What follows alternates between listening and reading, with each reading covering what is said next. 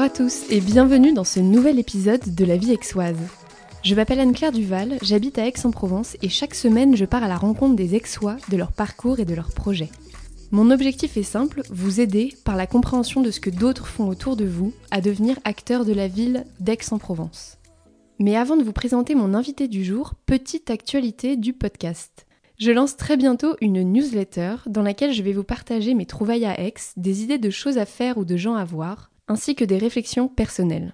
Pour le moment, cette newsletter sera envoyée une fois par mois. Vous trouverez le lien pour vous inscrire dans les notes de l'épisode et dans le lien en biographie de mon compte Instagram. Mais revenons à nos moutons. Mon invité du jour s'appelle Vladimir Grudzinski. Vladimir est quelqu'un de très particulier pour moi, et cela pour deux raisons. La première, c'est que nous avons travaillé ensemble, et qu'il n'est ni plus ni moins que mon ancien boss. La seconde, c'est que Vladimir est l'élément déclencheur de mon déménagement à Aix il y a un an et demi. Sans lui, on peut dire que la vie aixoise n'aurait probablement jamais vu le jour. Mais laissez-moi vous le présenter plus en détail. Vladimir est un homme de passion. Automobile, équitation, chasse, patrimoine, elles ont toutes participé à le construire et à faire de lui ce qu'il est aujourd'hui. En 2013, Vladimir fonde sa première entreprise à Paris, Rizocar. Il a alors 27 ans quand il décide de monter cette start-up du marché des voitures d'occasion, qu'il revendra d'ailleurs en décembre 2020 à un grand groupe du CAC 40. Mais l'histoire est loin de ne se résumer qu'à ça pour celui qu'on appelle communément Vlad.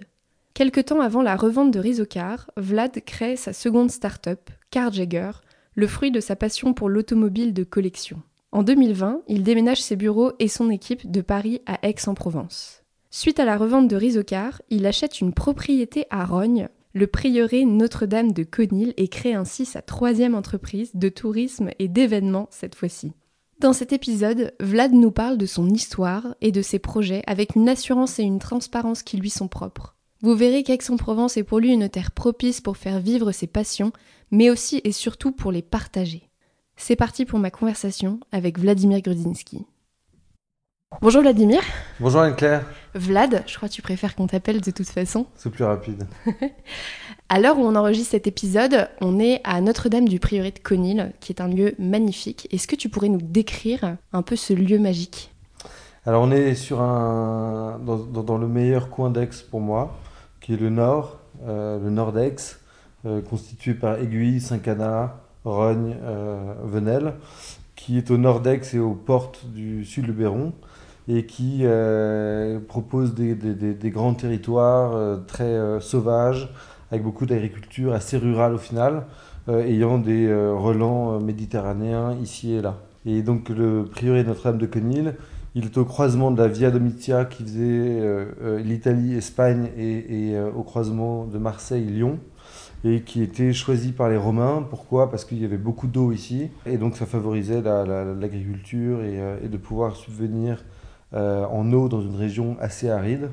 Et donc cette région est pleine d'histoires qui commencent à, à, peu près Jésus-Christ et qui s'est développée jusqu'au 18e, 19e siècle.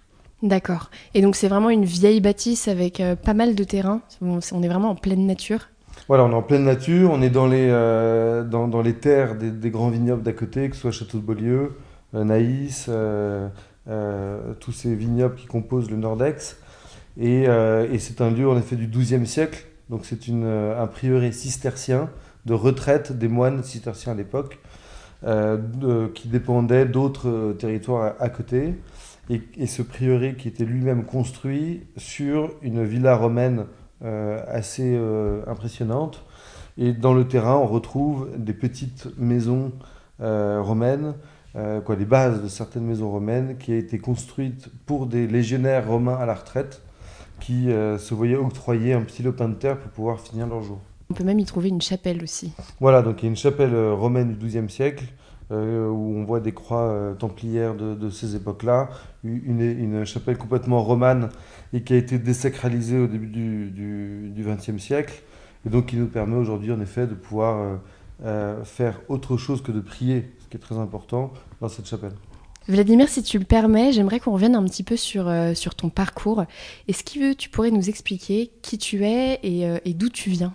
Si j'avais la réponse, euh, j'en serais fort aise. Mais je vais. Voilà, d'où je viens, je suis. donc moi, je suis issu d'une famille franco-slave. donc une mère totalement française, un père à moitié slave, qui a grandi à, Paris, avec des forts ancrages en, Bigorre, dans le sud-ouest, au Pays Basque, et en Normandie dans le Perche. Et donc j'ai grandi euh, dans, ces environnements-là et euh, je suis autodidacte, c'est-à-dire que j'ai quitté l'école très tôt, juste après le bac, après, pendant une euh, première année de commerce, d'école de commerce, et j'ai fait beaucoup beaucoup d'expériences. Et ensuite j'ai monté ma première société assez jeune, à, à 27 ans, qui, a été, qui était un franc succès pour être revendu 6-7 ans après à un groupe du CAC 40. Et ensuite, j'ai décidé de continuer à explorer le marché sur lequel j'étais, c'est-à-dire l'automobile, après avoir fait l'automobile d'occasion, l'automobile de collection, euh, pour pouvoir euh, attaquer et répondre à ce marché de l'automobile de collection. Et c'était aussi pour répondre à une de tes passions évidentes Exactement. Alors, mes passions, il y en a, il y en a pas mal. Euh, égaliser rien de grand ne s'est fait sans passion. Je pense que euh, j'essaie de vivre ce, credo à ma manière. C'est en effet euh, l'équitation, et notamment l'équitation euh, espagnole, ibérique, donc euh, espagnol-portugaise, avec laquelle j'ai eu un coup de foudre très vite. L'automobile de collection, bien sûr, qui fait partie à part entière de ma vie, et, la chasse. voilà, avec comme écrin bah, des endroits sauvages, beaux, qui respirent l'histoire. On va y revenir d'ailleurs un peu plus en détail par la suite. Donc tu as créé une première entreprise dont je peux dire le nom Bien sûr. Rizocar à Paris, euh, donc dans l'automobile d'occasion. Plus tard, tu décides de monter Carjäger dans l'automobile de collection. Et juste après ça, tu décides de partir de Paris à Aix-en-Provence. Est-ce que tu pourrais nous expliquer pourquoi tu as choisi de faire ce, ce move-là? Eh bien, le départ à Aix, ça s'est fait comme beaucoup de choses dans ma vie, c'est par l'intuition. C'est-à-dire que, donc, euh, comme je l'ai dit, euh, moi j'avais des racines euh, dans le sud-ouest que j'aime beaucoup, sud-ouest de la France, donc Pays Basque et Bigorre, et, dans l'Orne. Mais ayant comme passion l'automobile, l'équitation, la chasse, c'était assez compliqué de vivre ces passions entre la Porte Dauphine et la place de la Concorde. Voilà. Et, c'est de plus en plus compliqué. Et donc, ça, ajouté le fait que je sois cyclotimique, c'est-à-dire que j'ai une forte, euh, j'ai des, fortes coïncidences sur mon humeur à cause du temps. Et donc en fait, quand on regarde la, carte, je voulais au début partir au Portugal, euh, qui est un pays que j'aime beaucoup, avec des gens, un peuple formidable, euh, assez en, en, arrière sur ce temps assez compliqué qu'on vit. mais en fait, c'est trop compliqué pour gérer une société entre Paris et Lisbonne à cause de l'avion. Et, et, donc une fois, on était en Corse, où on va régulièrement, parce que ma femme est corse. Euh, et euh, j'ai dit, bah, écoute, euh, rentre avec les enfants à Paris. Je m'arrête à Aix, où je n'étais jamais allé, en prenant cinq visites d'appartement. donc je découvre cette ville assez vite d'ailleurs au, mois d'août à cette époque-là. Et en fait, j'avais l'intuition que Aix et sa région allaient répondre à cette demande d'avoir une ville à la fois très dynamique parce qu'il y a un écosystème d'entrepreneurs, d'industrie qui fait que la ville est composée de jeunes trentenaires cadras dynamique, et euh, qu'on est à 3 heures montre en main de, de, de, la gare de Lyon, avec euh, des paysages à couper le souffle, des, des, étendues désertes, il y a les Alpilles, il y a la Camargue, il y a le Var, il y a, il y a, il y a, toutes ces régions somptueuses euh, aux portes d'Aix. Et, donc je suis tombé complètement amoureux et mes racines, je pense, ont pris dans cette terre, dans cette argileuse favorable à la truffe, n'est-ce pas? Voilà. Et donc j'espère construire ce, cette, euh, ces racines-là pour les donner à mes enfants et de faire du prieuré Notre-Dame de Conil un fief familial. Donc tu es un ex d'adoption. Qu'est-ce qui t'a le plus surpris quand tu es arrivé ici en octobre? Je crois que c'était octobre 2019 que tu as déménagé. Exactement, octobre 2019, donc 8 euh, mois je pense, euh, ou 6 mois avant la crise du Covid. Eh bien, ce qui m'a surpris, c'est que tout le monde m'avait dit attention, Aix, euh, la bourgeoisie et l'aristocratie aixoise sont extrêmement fermés. En plus, moi qui avais un profil un petit peu euh, euh, borderline, qui aime bien déconner, tout ça, on me dit ah, tu vas pas passer, tu vas te faire recaler de tous ces milieux-là. Eh bien, j'ai trouvé dès le premier jour un écho avec, avec, tout ce que j'aime, c'est-à-dire des gens finalement très ouverts, pourvu qu'on soit un petit peu introduit en effet. Euh, mais euh, très ouverts, qui déconnent, qui font la fête. Et ça, c'est assez important parce que j'ai euh, mentionné mes racines basques. Mais, mais je trouve que contrairement au Pays basque, qui est une terre à côté de l'Espagne, qui est empreinte de fête a priori, est en train un peu de, de, de, de mourir quand Aix déborde de fête avec des jeunes dynamiques qui ont envie de faire la, fête, tout ça. Donc ce qui m'a surpris, c'est ça. Et bien sûr, le, le bah, les 300 jours de soleil par an. Je pense que c'est le dénominateur commun à toutes les interviews de la vie aixoise. C'est-à-dire qu'il bah, fait 300 jours de soleil par an. Et donc quand il pleut et qu'on a un lopin de terre comme j'ai, bah, on est content que ça nourrisse un peu les sols. Donc que des surprises un peu positives quand même. Que des surprises positives. Franch franchement, euh, euh, quand on bouge dans un nouvel endroit, souvent on est un peu... Euh, on, on, pense pouvoir faire du prosélytisme pour notre paroisse, mais je pense que je, en connaissant pas mal de régions en France, Aix pour moi euh, et la région aixoise représente tout ce qu'il y a de meilleur pour une famille, pour euh, quelqu'un qui aime toutes ces, euh, activités vivantes que j'ai mentionnées avant, et, tout en étant dynamique, parce que c'est Marseille-Aix, et c'est quand même des terres qui, appellent pas mal d'investissements et, qui ont des gens assez successful et dynamiques en son sein. Tu l'as déjà dit, tu es quelqu'un de qui fait beaucoup la fête. Tu oui. es quelqu'un de très fêtard, très ouvert euh, sur les autres, très généreux aussi. Mais tu es une brute de travail et ça, on peut vraiment pas te l'enlever. Et tu travailles avec passion, peu importe ce que tu fais. Est-ce que tu pourrais m'expliquer pour toi comment tu vis la passion et ce que c'est la passion? La passion, c'est comme, euh, comme de l'huile sur de l'eau. C'est-à-dire que l'huile étant hydrophobe, elle, elle, elle, se propage partout là où il y a, y de l'eau sans vouloir... Euh, rentrer en, contact direct. C'est-à-dire que la passion, c'est une force créatrice et productive qui fait que rien ne peut l'arrêter quand on la vit. Euh, et, c'est ce que je ressens, c'est-à-dire que je ne peux pas concevoir de vivre sans cette passion, sans ce feu, euh, qui fait que si on n'a plus ce feu, on meurt. Euh, c'est pour ça que j'ai quitté ma première société dont tu as, tu as parlé, parce que le feu n'était plus là. Euh, et, et, pour être très vulgaire, quand on, en train, on dit quand on ne bande, quand on ne bande plus, on s'en va. Donc c'est un petit peu euh, le même syndrome. Voilà, donc euh, en fait, être animé par ce feu ardent pour pouvoir travailler, mobiliser des équipes, atteindre des objectifs avec des contextes de croissance qui peuvent être difficiles, avec des contextes de marché qui peuvent être compliqués, comme on a eu le Covid, les crises économiques, tout ça. Bah, si on n'a pas la passion, euh, je pense qu'on ne peut plus rien faire. Et cette passion que tu as pour les voitures de collection, c'est le point de départ de Car Jagger, ta seconde entreprise. Est-ce que tu pourrais m'expliquer comment elle t'est venue? D'où est-ce qu'elle vient? Alors, automobile de collection, euh, c'est, je pense que ça fait écho euh, chez moi dans un, à deux choses.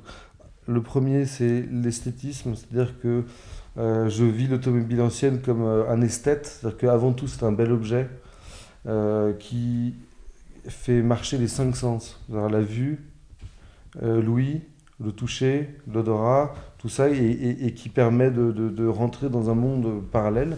C'est-à-dire que l'automobile ancienne, quand on voit euh, l'émerveillement des, petits et des grands euh, au passage du tour auto, par exemple, de, qui traverse toute la France, tous les gens sont groupés autour, tout le monde veut, voir s'approcher de ces autos comme si étaient des stars, parce qu'elles véhiculent euh, toutes ces valeurs. Euh, et la deuxième chose, c'est que euh, je suis euh, extrêmement passéiste, nostalgique, et je l'assume tout à fait. Quelle période? bah, Je sais pas, pour, pour moi c'était mieux avant, et ce sera mieux plus tard. Et, et, le présent est un, peu, est un peu plus dur à assumer, mais quand on monte dans une DS, eh ben, on est dans les années 60 de la France, on, on est sous, sous, sous, sous Pompidou, on a un camembert avec une quille de rouge dans le coffre. Et puis tout est libre. Ça véhicule en fait toute cette valeur de liberté euh, qu'avaient qu ces époques, même si notre époque, euh, grâce à Internet, offre des possibilités extraordinaires. Tu as une famille qui était passionnée par les voitures, je crois. Alors oui et non, euh, oui et non. J'ai un père qui aimait beaucoup les autos, euh, quoi, qui était ce qu'on appellerait youngtimer à l'époque où il était. Euh, mais donc on avait une voiture ancienne qu'on a eu qui, était un cadeau de fiançailles de mon père à ma mère dans les années euh, fin 70, 80, début 80, et qu'on a toujours, qui, est sur le parking ici, qui est euh, la petite chérie. Euh, et donc c'est celle-là qui m'a donné le goût de, de, de, la voiture ancienne, mais ensuite j'avais un grand-père aussi qui a été pilote d'essai pour Fanjo au circuit de Pau, donc en, pas loin de la Bigorre, et dont le père lui a interdit de courir avec Fanjo parce que c'était à l'époque aussi risqué que d'être sur un champ de bataille. Mais donc, donc j'étais un peu dans cet univers-là, mais pas à fond avec des parents qui faisaient que ça tout le temps. C'est né, je, je, pense, a été provoqué par la famille et ensuite je l'ai développé. Tu as un souvenir qui t'a particulièrement marqué en voiture ou avec une, une auto particulière? Bah, Je sais que le premier réveil d'un moteur, c'est euh, quand j'avais 4 ans. Euh, on habitait à, Paris à l'époque, à, la Muette. Et mon père a eu sa première BM de fonction, une E34 530 pour ceux qui savent. Et je me souviens, on était passé d'une Golf 2 1 litre 6 normale à cette E34 530. Et je me rappelle les premiers mouvements de roue avec euh, le, vrombissement sourd de, ce moteur qui, était assez brillant. Euh, donc ça, ça m'a provoqué. Puis ensuite, je me suis intéressé euh, et, j'ai développé l'amour des autos des années 50, 60 surtout. Et c'est assez drôle parce que tu as deux petits garçons qui sont en train de suivre à peu près le même chemin. Exactement, Léon et Auguste, qui aiment à la fois ces autos-là et, et l'équitation la tour magique. Comme quoi c'est contagieux. C'est contagieux, bah, je, pense qu'il faut. Et c'est aussi l'avantage d'habiter dans un lieu comme ici, c'est important. Quand on habite un lieu qui a été bâti au XIIe siècle, en fait, euh, on, il ne nous appartient pas, c'est nous qui lui appartenons. Et je pense que les enfants euh, sentent ce respect pour les pierres qu'ils habitent et pour ce qui les, ce qui les entoure, à savoir les autos anciennes, les, les chevaux, les chiens ça, donne euh, une, euh, une, vraie dimension dans le, au cadre dans lequel on habite. Quand tu as vendu ta première entreprise euh, Rizocar, tu as du coup acheté Conil, la propriété, on l'appelle vulgairement comme ça. Exactement. Pourquoi cette propriété-là plutôt qu'une autre, sachant que la région regorge d'endroits merveilleux, chargés d'histoire, d'une beauté assez intense et assez unique? Pourquoi ici? Alors, il y a deux choses. Il y a, oui, la région regorge de jolies choses, mais euh, si jamais euh, tu as des adresses de, lieux à vendre pour les agents immobiliers, je pense qu'il faut vite les donner, tu vas faire fortune. Parce qu'en fait, il n'y a rien qui est disponible sur le marché euh, dans cette région. donc on a visité deux, trois choses qui ne nous plaisaient pas. avec Barnes, hein, c'est avec eux qu'on a, qu'on a acheté la maison. ils m'ont montré des maisons néo 18e, ce qu'on appelle façon gorde, c'est-à-dire du faux ancien avec des pierres un peu modernes. Et j'aurais dit, écoutez, moi je veux visiter des maisons anciennes, parce que j'ai grandi dans les maisons anciennes, et pour moi le 18e c'est beaucoup trop récent. Et en fait, dans leur portefeuille, il n'y avait que cette maison-là, euh, qui répondait à des critères d'être à 15 km d'Aix, donc 20 minutes en voiture matin et le soir, avec de la terre et 750 euh, mètres carrés euh, de vieilles pierres. Et cet endroit, tu n'as pas vocation à le garder que pour toi ou que pour vous. Tu as aussi envie de le, partager et, de pouvoir accueillir des personnes ici. Tu pourrais nous en parler? Tout à fait. Donc, on a vocation à recevoir des, gens dans cette maison et faire vivre le lieu. Donc, à la fois avoir euh, quatre grandes chambres euh, très luxueuses qui vont être euh, sous le contrôle d'un ami de talent reconnu dans le monde qui est François-Joseph Graff et qui nous conseille sur, sur, sur, sur les travaux de cette maison. donc avoir quatre chambres très luxe, sans enfants, parce que c'est un lieu de repos, pour les gens qui y viennent, sans chien bien sûr, et avec des événements, que ce soit des mariages, donc on voudrait faire 6-7 euh, mariages par, euh, par an, euh, faire venir des chefs étoilés qui, font, qui fassent 2-3 soirs avec un stable assez, assez exclusive dans l'année, et, et, voilà, et avoir une maison ouverte, une maison pleine de vie. Ces maisons-là, à l'époque, il y avait autant de domestiques que de gens qui l'habitaient. Donc je trouve qu'être 4 dans 750 mètres carrés, c'est un peu triste. Et, euh, et, le fait de faire vivre ces maisons permet de les assumer pleinement, donc de les entretenir, de les optimiser, de leur rendre euh, euh, exactement l'éclat qu'ils avaient à l'époque, c'est-à-dire refaire tout petit à petit comme c'était à l'époque. Et sans ouvrir au public, c'est assez compliqué de le faire. On va revenir sur ta troisième passion, celle, euh, quand je pense à toi, c'est vrai que je pense à automobile de collection et à chevaux, évidemment. Tu as acheté il n'y a pas très longtemps un magnifique étalon lusitanien. Est-ce que tu pourrais nous parler de cette passion? D'où est-ce que ça t'est venu en fait d'aimer les chevaux? Est-ce que ça va de pair avec les voitures, avec la liberté que ça implique, avec l'esthétisme aussi? Exactement, ça, je pense que ça, c'est très proche de l'automobile parce que c'est à la fois esthétique ces, chevaux, et surtout ces chevaux ibériques, portugais, espagnols. Et, euh, et, je suis dans une famille de chevaux, donc j'avais un arrière-grand-père éleveur de chevaux de course euh, en Bigorre à Tarbes, mon père qui, était, euh, qui a fait une partie de son service militaire au cadre noir, et, on a eu des chevaux depuis notre enfance. Donc on avait des chevaux, des, des selles français, des percherons, des choses comme ça. Et ma mère de l'autre côté était aficionados, donc aimait la corrida. Et on avait dans un appartement, un très bel appartement, place Victor Hugo à Paris, dans le 16e, un salon avec une tête de taureau et les banderillas au-dessus. Donc ça nous a donné ce goût euh, de la tauromachie, de l'esthétique de cette pratique-là, qui est assez décriée aujourd'hui, mais, euh, mais, mais, mais, pour laquelle j'ai tous les arguments. Euh, et en fait, c'est un peu la fusion des deux. Et j'ai eu un coup de foudre quand, après mon mariage, je suis allé en Andalousie avec, avec Alexia et on a découvert, et on n'a pas découvert, on a confirmé cet amour pour ces chevaux espagnols et, portugais, donc les Lusitaniens portugais, qui euh, sont totalement dédiés au travail du taureau et notamment au combat. Donc j'ai acheté ce cheval euh, avant la vente, c'est-à-dire que j'ai rencontré euh, des, deux personnes de grand talent qui sont tout à fait reconnues dans le coin, qui sont Nathalie Gonfond et Romane Pérez. elle était torera en Réron à cheval et lui matador à pied. Et, euh, en fait, j'ai pris des cours de, ce qu'on appelle de euh, régionéo avec elle et je lui ai dit voilà le cheval dont je rêve.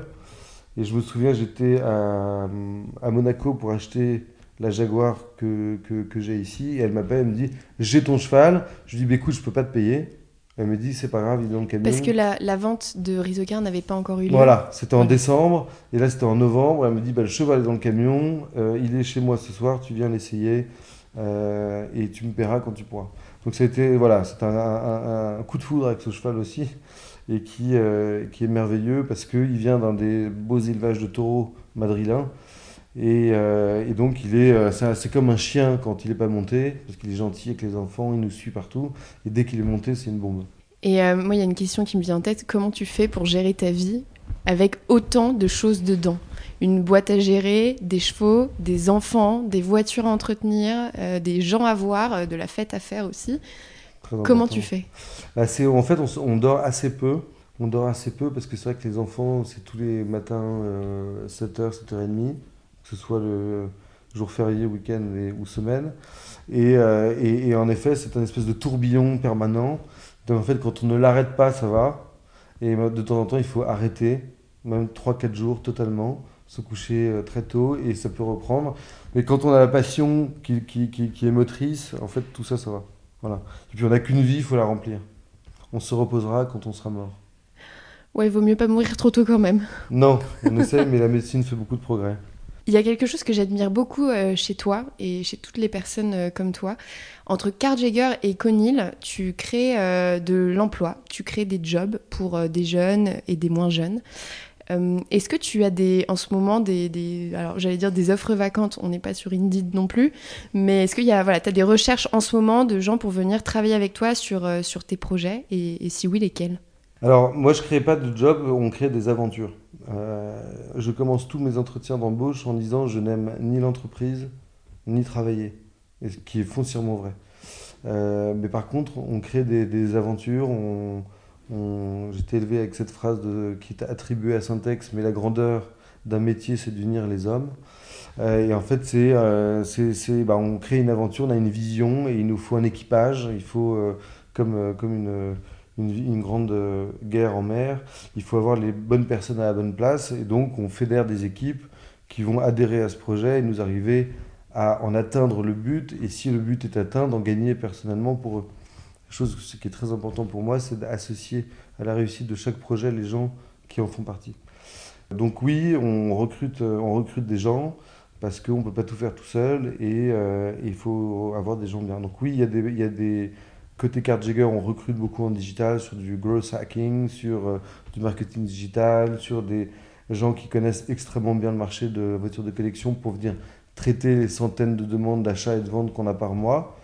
Euh, et, à Conil, ben, on va euh, créer une équipe pour, pour communiquer, accueillir bien, créer des événements. Oui, tout ça, tout ça, il y a beaucoup de choses ouvertes. Et Conil, ça va être à partir de maintenant. Il y a des gens qui peuvent déjà te contacter s'ils ont envie de, s'investir avec Alexia et toi dans l'aventure Oui, oui, tout à fait. Donc là, on, a acheté la maison fin juin. On a ouvert début juillet jusqu'à maintenant, on a eu 70% de taux d'emplissage. Et on casse tout euh, pour euh, refaire les chambres dont je, dont je parlais dans deux semaines. Et on veut rouvrir en avril. Donc euh, les chambres, événements, événements d'entreprise, dîners privés, baptême, euh, anniversaire, tout ce qu'on qu'on veut. Jusqu'à présent, est-ce que tu, tu, tu dois avoir une, une de tes plus grandes fiertés en tête? Est-ce que tu pourrais m'en parler? Alors j'ai beaucoup de mal à être fier de quelque chose, c'est c'est très compliqué, ça c'est peut-être un réflexe de, de start-upper. C'est que quand, quand on est dans le tourbillon, on n'est jamais content, parce qu'il y a toujours un, un- quelque chose à aller chercher après. Mais je pense que la fierté euh, qu'on pourrait dire, c'est d'avoir réalisé des visions euh, en construisant une famille et en assumant ses passions. Je pense que c'est de pouvoir mener tout. Il y a des, il y a des, il y a beaucoup de gens qui arrivent à faire, euh, à faire comme ça, mais il y a beaucoup de gens qui sacrifient euh, une partie d'eux-mêmes pour pouvoir assouvir l'autre. Et je pense que dans les époques où on est, pouvoir assumer de front sa vision professionnelle, construire une famille et assouvir ses passions, c'est hyper important. Et euh, quand tu as un coup de mou, c'est quoi ton premier réflexe? Qu'est-ce que tu fais? Alors les gros coups de mou que j'ai eus, euh, c'est de partir et, je pense aux, choses les plus difficiles que j'ai eues, c'est de partir en Andalousie.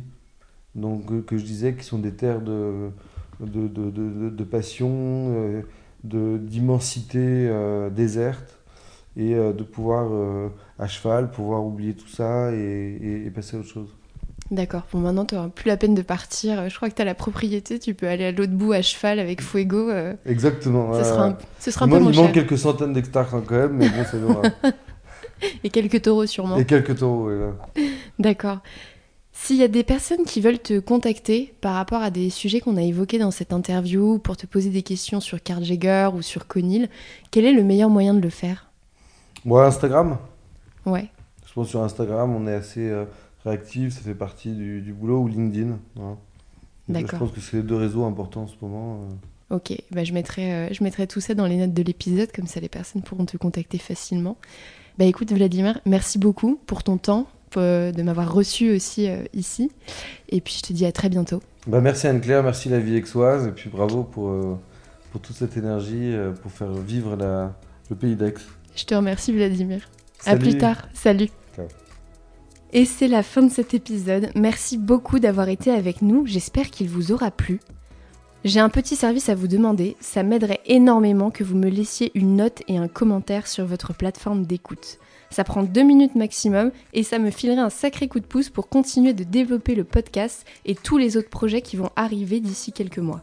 Si vous avez des questions, des remarques ou des commentaires, n'hésitez pas à me contacter sur Instagram ou sur LinkedIn. Je fais mon maximum pour répondre rapidement et à tout le monde.